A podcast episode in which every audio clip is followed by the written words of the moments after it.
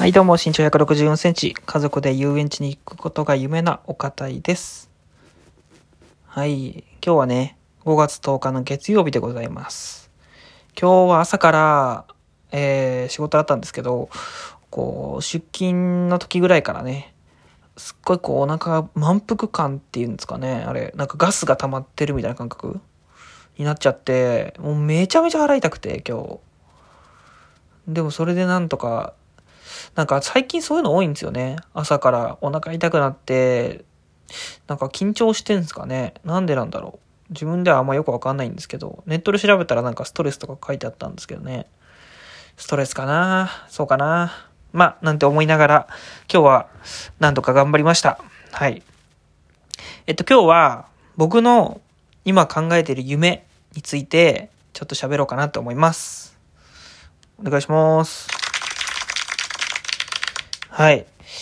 えー、僕のね、夢、やりたいことなんですけど、僕はやりたいことっていうのは、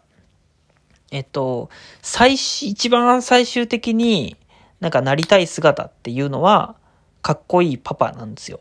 子供に憧れられるパパになりたくて。っていうのも、僕は結構今、自分の父親が、に結構尊敬の念みたいのを抱いている節があって、なので、なんか、なんていうんですか、仕事面とか、なんか人生を逆算して考える考え方とか、なんかいろいろすごいなって思うところがあるんですよ。で、そういう人を近くで見てたら、なんか僕もね、子供に憧れられるパパになりたいなっていうふうに思って、なんか父親のようになりたいっていうよりかは、うん、なんか、そうですね、パパ、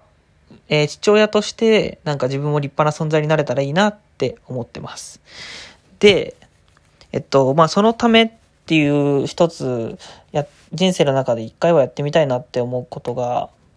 そのまあ、一つ、結婚みたいなところがあって、で、それがプライベートな方の一面で、もう一個仕事の方でも最近、あ、こういうのやってみたいなって思うのができて、えっと、IT の未経験の人に対しての、なんか、うん、相談塾みたいな。将来とかキャリアについても一緒に考える。なおかつ、あまあ少し IT スキルとかについても一緒に勉強しましょうみたいな感じの塾みたいのをなんか開けたらいいかなって思います。はい。で、なんでそんなことやりたいかっていうと、あの、今僕 IT エンジニアとして、あの、4月からね、あの、研修で文系未経験なんですけど、入って働いてまして、で、なんかやっぱすごい楽しいんですよ。やってて。こう、なんかパズルを組み立ててる感じで、で、あのーなんか何が一番面白いかって、すごい、あのーなんて言うんですかね。ミスを絶対に直して正しいやり方で、なんかこう、プログラムを書くと、絶対そのように動いてくれるんですよ。なんで、なんか、なんて言うんですかね。なんか自転車側の感覚は僕は結構近くて、自転車って初め全然乗れなくて、なんかなんだこの乗り物って僕はすごくなったんですよ。皆さんもなると思うんですけど、最初はね。でもだんだん乗りこなしてきて、今はもう別にね、補助輪とかもなしで余裕で、ね、乗れるぐらいになる人が多いじゃないですか。僕も今はそんぐらい乗れると思うんですけどね。最近乗ってないからわかんないけど。うん。みたいになんか、こう長いことね、こう、ずっと触ってたり、えー慣れたりしていけば、初めはなんかマジでなんなんこの乗り物乗り物ってなってたのに、もうどんどんこう手とあり、手と手足のようにこう動かせるようになるみたいなね。なんかそういう感覚に近いのかなっていうふうに思ってて。で、そういうなんか自分の身になっていく感覚っていうのを、が楽しめるっていうのが僕はプログラミングを学んでいく上でのなんか一番の楽しさかなって僕は思ってで、あと、そこのスキル面っていうので僕は今伸ばしてて、あの、もう一つね、僕は自分の強みっていうところを活かしたいっていうのがあって、で、これは周りのね、親友とか友達から言われることで、なんか、寄り添って聞く力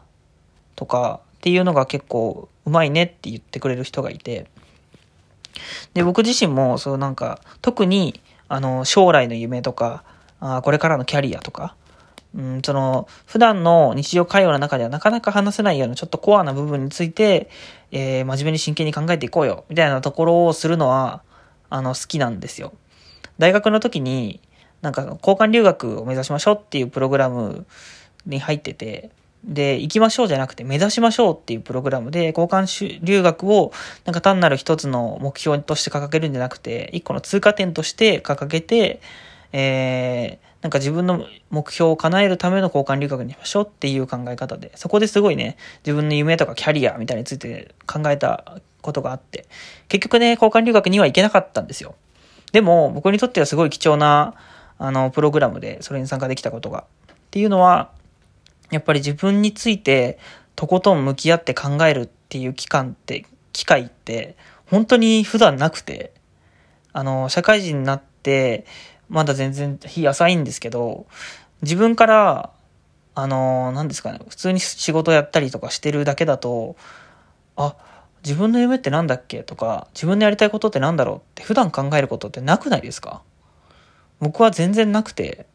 だから、大学の時にそういうのを考えてたから、あの、ふとした時に僕はね、夢なんだ、夢って何だろう？とか、やりたいことって何だったっけな、みたいなのを、なんかふと考えれる習慣がついててたんだなっていうのを、最近なんか改めて気づきました。は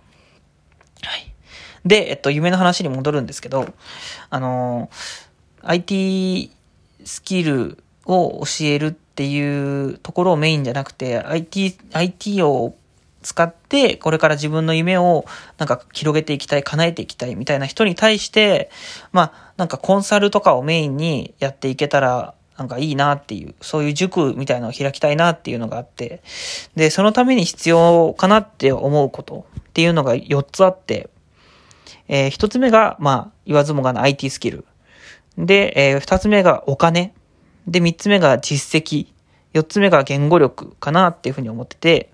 まあ1つ目の IT スキルに関しては言わずもがな、こう、まあ教えられる程度には、あの、自分なりにこう噛み砕いて、あの、理解した上でちゃんとそれをね、アウトプットできるぐらいの IT スキルが必要かなって思ってます。で、あの、まあ、お金に関しては、そうですね、実際に事故をこう、あの、まあ、なんだろう、場所として一つも設けるっていうのだったらもちろんお金必要ですし、そうじゃなかったとしても、あの、教えるための教材だったりとかね、っていうのを、こう自分で持ったりするっていうのは必要になるかなって思うので、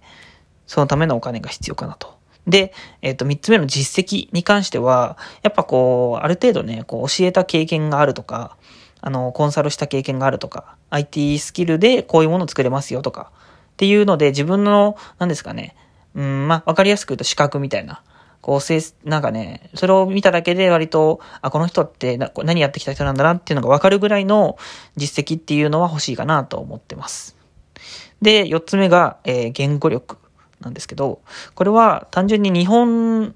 でやった場合っていうのを今想定して考えてるんですけど、日本でやった場合を想定したとしても、あの今結構ね、外国人の人でも、まあ、あのプログラミングとかっていうのをね、やりたいっていう人も当然いますし、で、なおかつ、あの、単純にその言語力って言っても外国語を話せるっていう意味だけではなくて、こう伝える力って意味で、あの、すごくね、重要になるかなって思ってます。っていうのも、今僕はあの、なんか研修で集合研修みたいのを受けてるんですけど、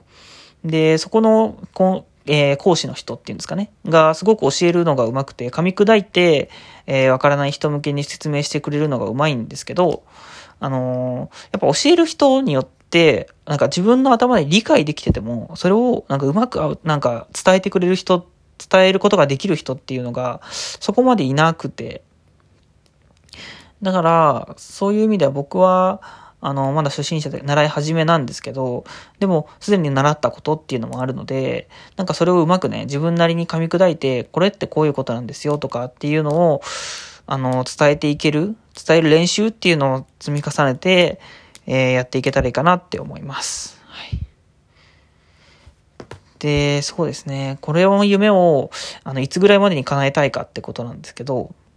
僕が考えてるのは今22歳で、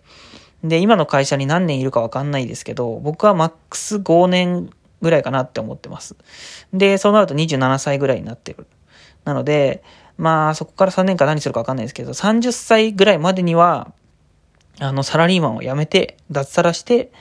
で、あの、自分の塾を持ちたいかなと思っています。で、えー、さらにその先に、えー、海外でね、あの、暮らしたいなっていう夢もあります。はい。海外で暮らして、あのまあ、リモートでね、あの案件取っていったりとか、うん、リモートで、この、何ですかね、あの、塾の運営とかね、そういうのもできたらいいかな、なんて思ってます。はい。なのでね、僕は今、IT スキル、IT スキルを学ぶために IT 企業に入ってはいるんですけど、僕にとっては、今の段階では IT スキルっていうのを一生ね、あの、何ですかね、それをメインの主軸にして頑張っていくっていうよりかは、IT スキルを使って自分のやっていきたい教育とか、あその人の話聞くとか、コンサルとかっていうところに活かしていきたいっていう思いがあるんですよね。なので、なんかそう、一つのスキルに固執しすぎるんじゃなくて、どんどんこう派生して広げていけるような人生にしていけたらいいかなって思ってます。はい。